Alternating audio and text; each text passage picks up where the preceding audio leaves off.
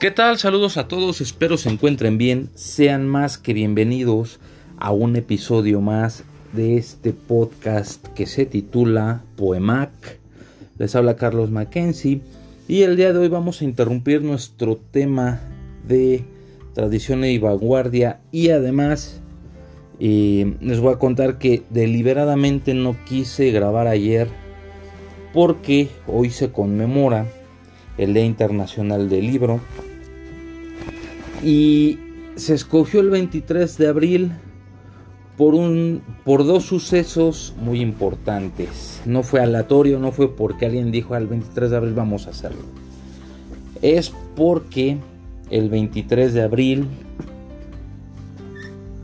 murieron Miguel de Cervantes Saavedra, el inventor de la novela moderna básicamente, el que le puso la ñ la vírgula, perdón, a las señas, eh, el gran novelista por excelencia.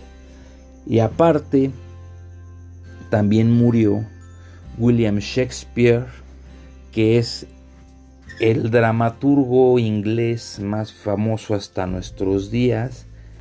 Em, aunque no soy muy fan de Shakespeare, pues bueno, hay que hacer justicia y también conmemorarlo eh, el pequeño detalle o el pequeño truco del 23 de abril está en que oficialmente Cervantes murió, bueno, no oficialmente, oficialmente eh, se considera su muerte el 23 de abril, que es cuando lo entierran, pero su muerte fue el 22 de abril.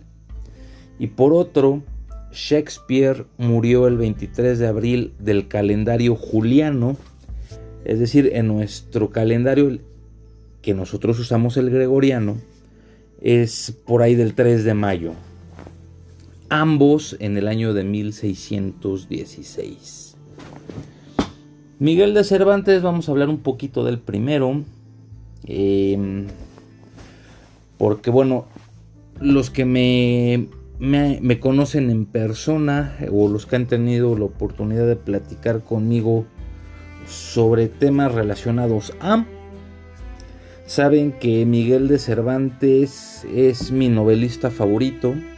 El ingenioso hidalgo Don Quijote de la Mancha es para mí la mejor novela escrita en español de todos los tiempos. Y bueno, me ha tocado ver mucha gente en grupos y demás que dicen, ay, que flojera el Quijote, ay, que está bien aburrido, ay, que no sé qué. Antes de leer yo el Quijote tenía esos mismos estigmas, cuando lo leí cambió totalmente mi percepción y es una novela divertidísima. Eh, para entenderla con un poquito más de, mm, claridad hay que empaparse un poquito en, muchos temas, eh, principalmente en los libros de caballerías, pero también en prácticas de la época y demás, para que dé un poquito más de sabor porque eh, el Quijote está escrito como una novela cómica, como algo para hacernos reír.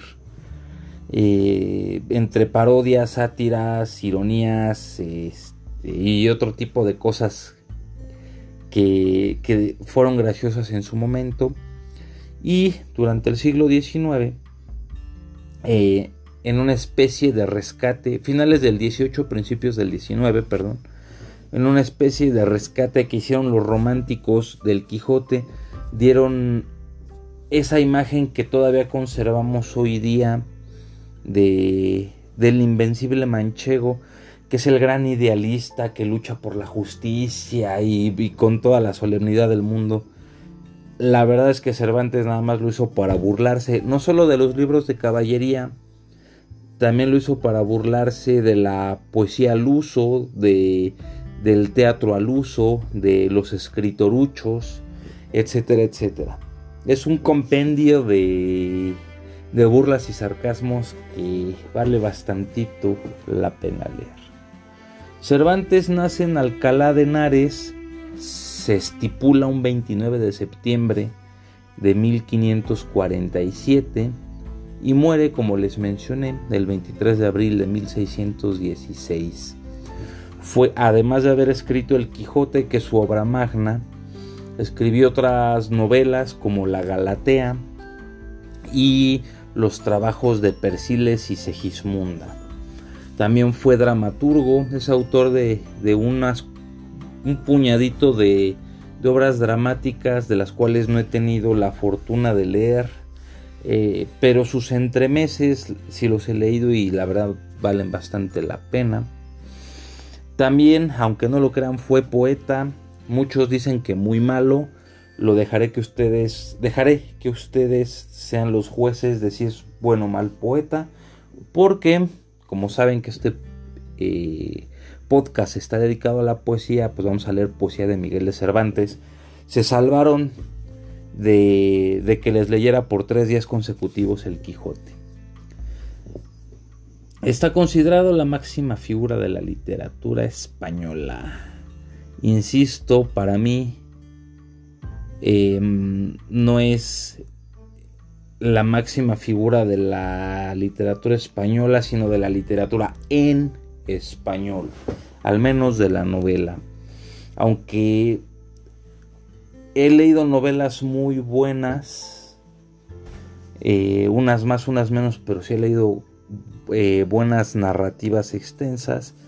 Eh, insisto, para mí el Quijote no, este, no tiene parangona, no se compara con ninguna otra novela, es el epítome de la narrativa.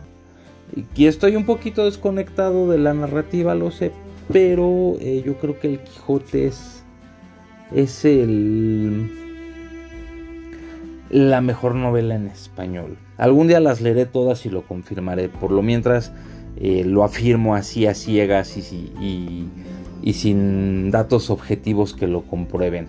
Es cosa de puro gusto y de puro placer. Y pues bueno, eh, Cervantes se estipulan muchas cosas de su vida, es de los autores sobre los que más se investiga sobre su vida y obra porque hay pocos datos. De entre lo que tenemos eh, de cierto, es que él participó en la batalla de Lepanto, donde de un arcabuzazo, el arcabuzo es una bala de cañón de, de barro, eh, se quedó sin mano, bueno, sin poder utilizar su mano izquierda, por lo que se le conoció como el manco de Lepanto. De ahí se aventó, fue, fue cautivado, fue llevado a Argel, donde pasó muchos años y que marcó mucho, mucho de su obra. Por ejemplo, en el Quijote, el trato que le da a los moros, eh, la historia del cautivo. En teatro tenemos los baños de Argel y creo que el cautiverio de Argel se llama eh, esta obra de teatro. Em, lo dejó muy marcado, pasó algunos años en, en Argel antes de ser liberado y se deja ver en, sus textos. Los trabajos de Presiles y Segismunda eh, no lo terminé, eh, me ganó el tiempo y tuve que hacer otras cosas, pero también es un poquito historia de cautiverio, es más al estilo de novela bizantina, pero sigue teniendo mucho de... Bueno, no mucho, ya es un poquito más velado, pero se deja entrever lo que Cervantes le pasó. Y encima de todo, eh, en el Quijote, principalmente en el Quijote, hay muchas quejas sobre la trata de los soldados, en sentido de que no se les pagaba, eh, no se les, regresando de la guerra, no tenían cómo ganarse la vida.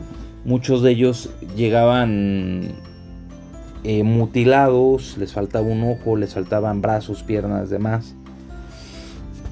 Eh, y la corona no le garantizaba una vida digna, eso es algo de lo que Cervantes se quejó mucho, estuvo peleando mucho por un lugar en, en la corte, luego por un trabajo digno y pues bueno, creo que sí, creo que incluso fue pretendiente para venirse a la Nueva España no me acuerdo qué iba a ejercer, les soy honesto.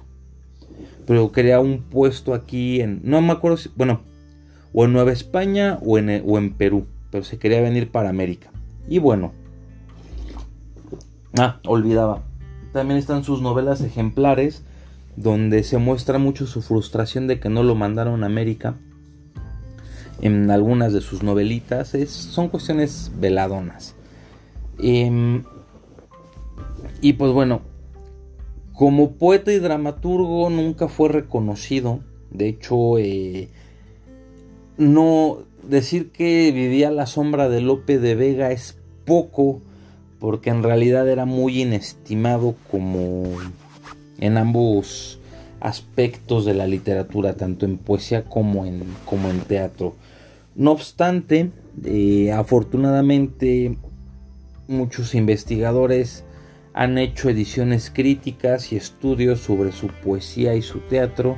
Lo tenemos asequible y como no podemos compararlo con el teatro de su tiempo, hay que hacer una mirada un poquito más eh, diacrónica del asunto para valorarlo, para valorarlo como la obra que es, no como los estándares que existían en el siglo de oro. Y de, los, de las pocas ediciones que hay de su poesía, hay una que salió en el año de... ¿De qué año? De 2016. Que se llama obviamente Poesías, es de Miguel de Cervantes.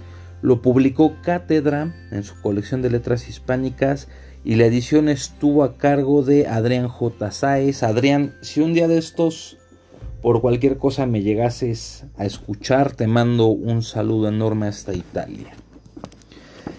Eh, vamos a empezar con el primer poema que se llama Redondilla. Bueno, más bien es una redondilla, no tiene título. Recuerden, en el siglo de oro no hay títulos.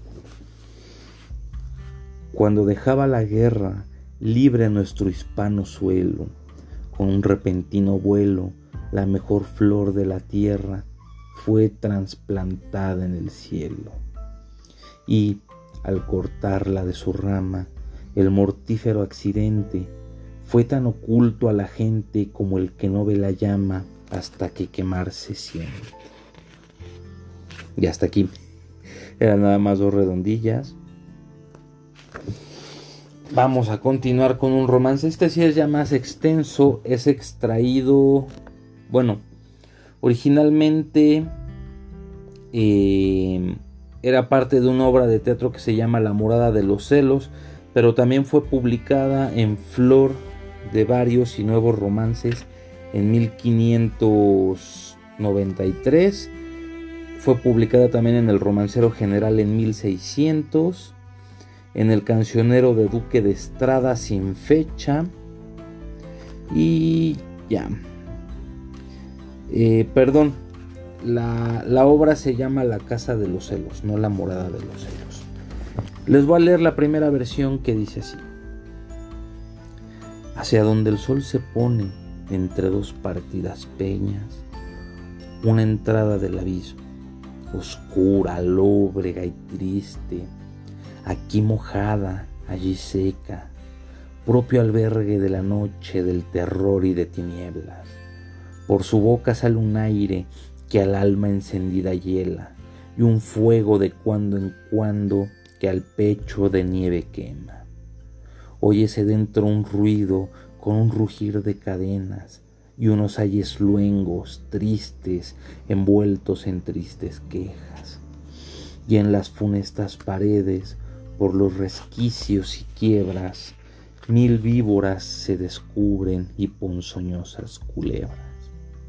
A la boca tiene puesto en una amarilla piedra huesos de muerto encajados de modo que forman letras, las cuales, vistas al fuego que sale de la caverna, dicen, esta es la morada de los celos y sospechas.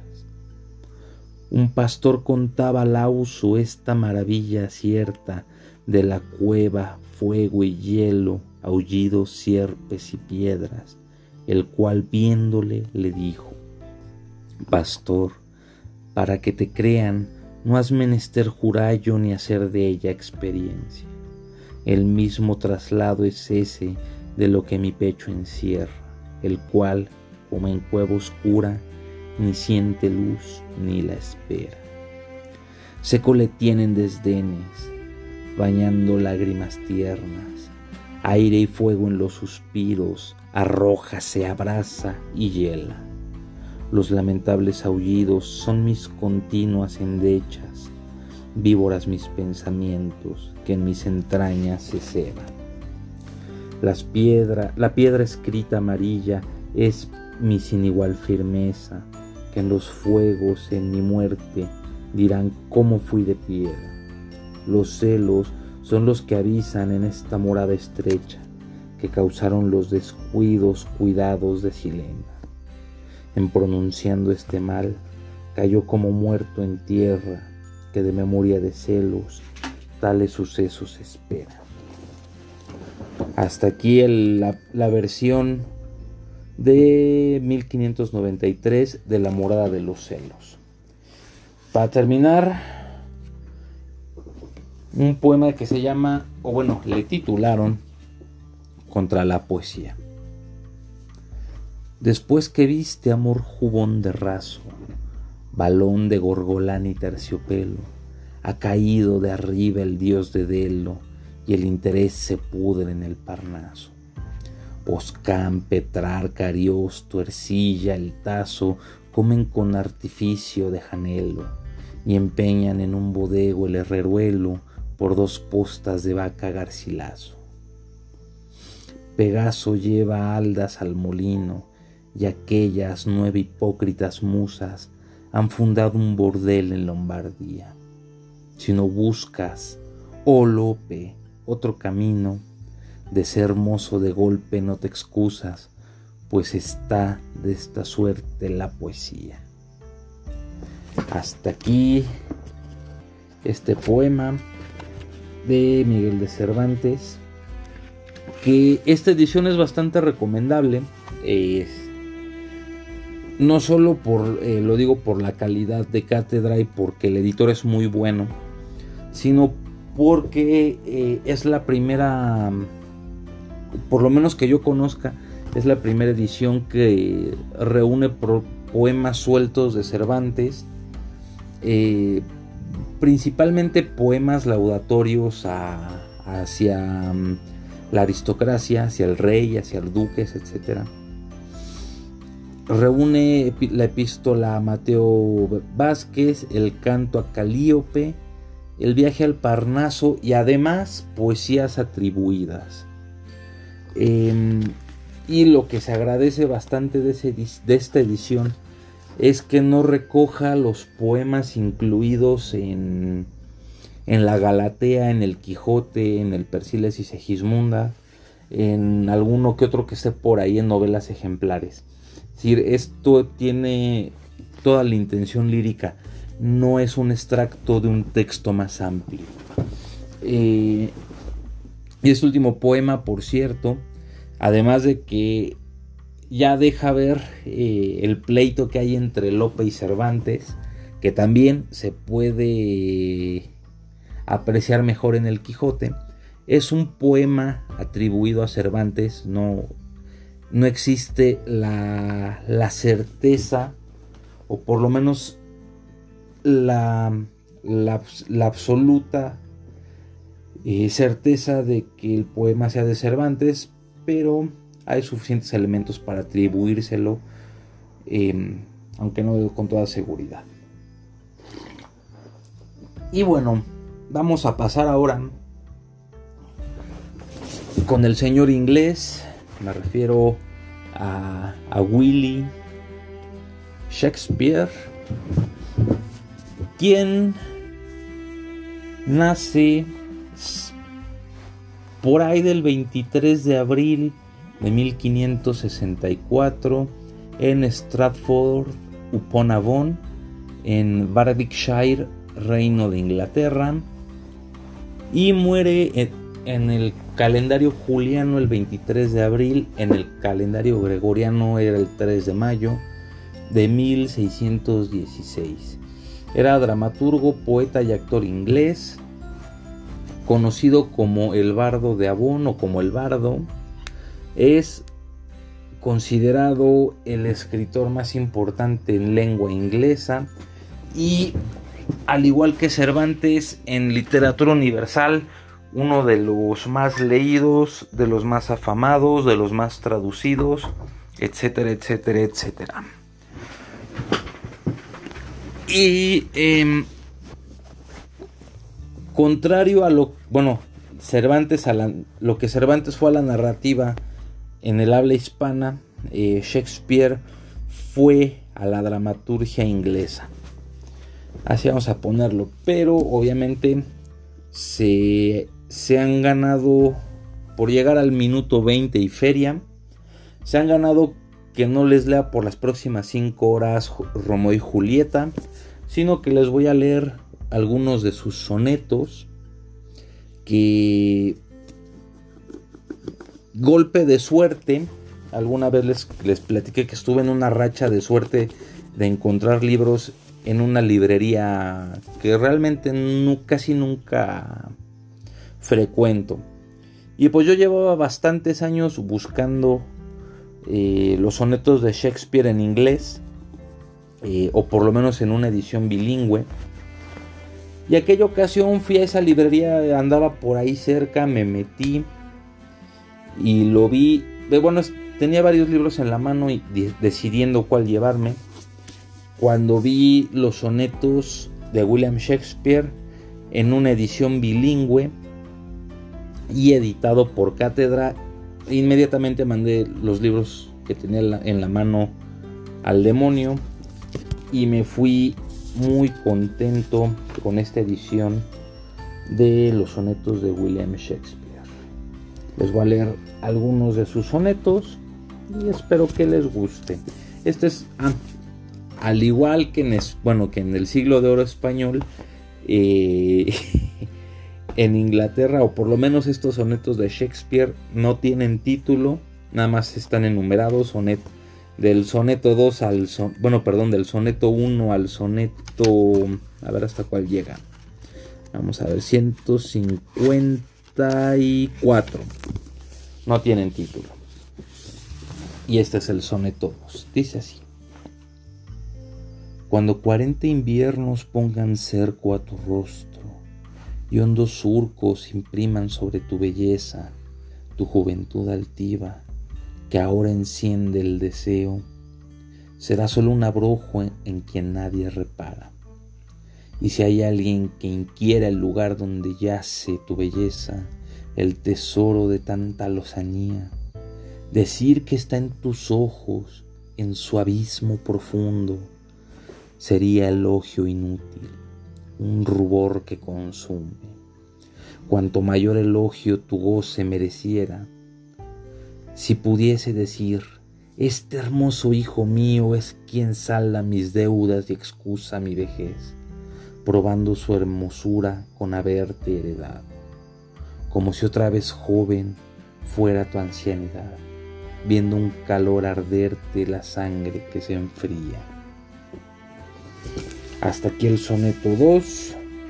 Ahora nos vamos hasta... Mm, ¿Hasta dónde nos vamos? El soneto 19. ¿Qué dice así?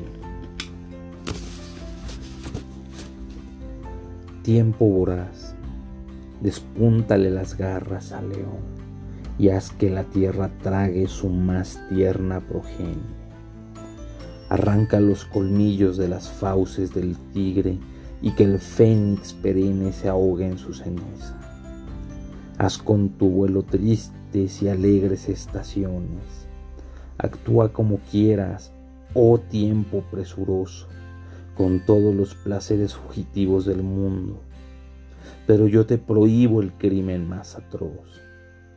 No labres con tus horas la frente de mi amado, ni escribas sobre ella con tu anticuada pluma Deja que permanezca cuando pase sin mácula, modelo de belleza de los hombres futuros.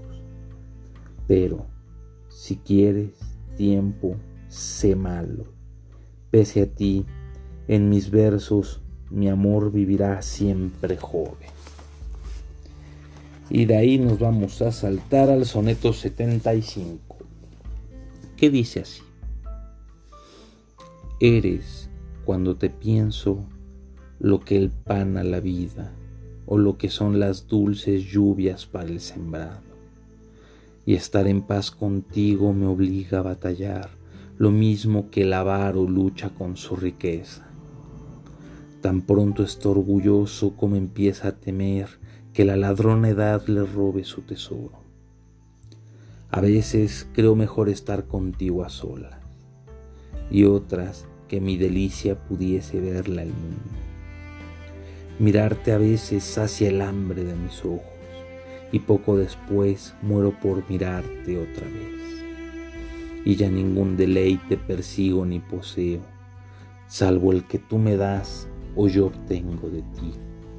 Así que cada día paso hambre y me sacio, o bien soy un glotón y me privo de todo. Hasta aquí los sonetitos de Shakespeare.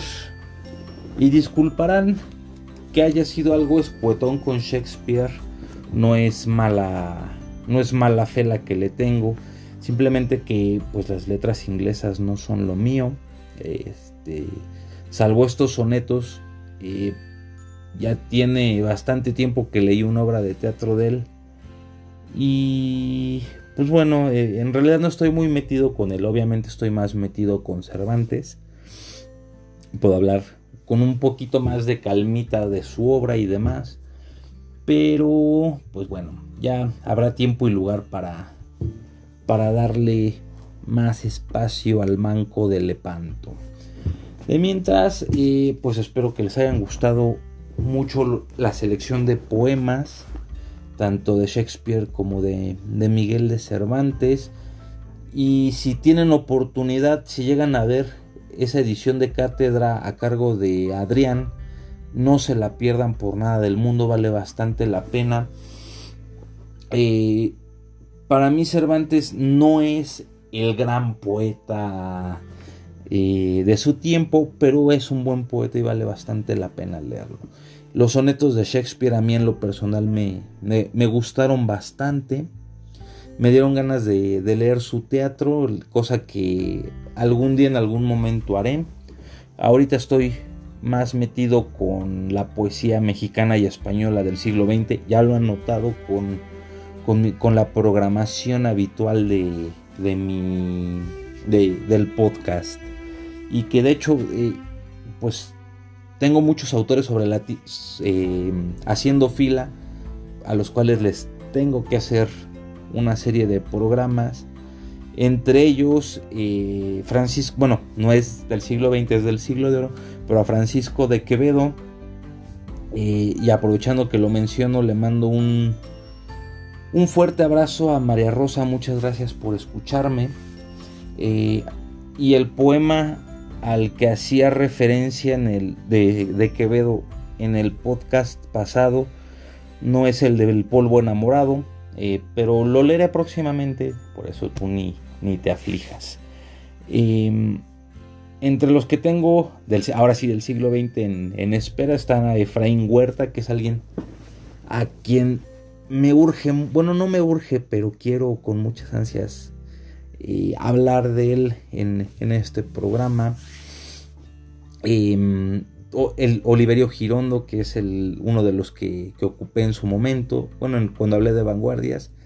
Obviamente hablar de vanguardias, eh, bueno, en particular del estridentismo, pero ya les dije que necesito compañía para eso y probablemente ese programa termine durando tres horas. Pero bueno, eh, ya no hagamos planes a futuro, ustedes esperen, poquito a poco irá saliendo todo el material que tengo en la cabeza. Y, mm, yo creo que el siguiente podcast vamos a continuar con nuestro tema de tradición, continuidad, ruptura, evolución, etc. Y antes de irme, por si me escuchan, ¿desde cuándo les debía los saludos y se me había olvidado? Eh, Clara y Samuel, muchos saludos, gracias por, por haberme escuchado alguna vez o si lo siguen haciendo. Eh, a todos mis amigos de Paraguay también les mando saludos, a los de acá también. Y ahora sí, muchísimas gracias por aguantarme esta media hora. Al fin hemos terminado. Eh, pues es viernes, es día del libro. Y qué mejor, bueno, por los próximos nueve minutos sigue siendo el día del libro. Qué mejor forma de conmemorarlo que con un tequila. Así que vayan por un tequila. Disfruten el viernes, lamenten el sábado con una birria. Coman mucho, beban, eh, vivan la vida loca, ya lo saben. Nos vemos el siguiente jueves. me despido, chao.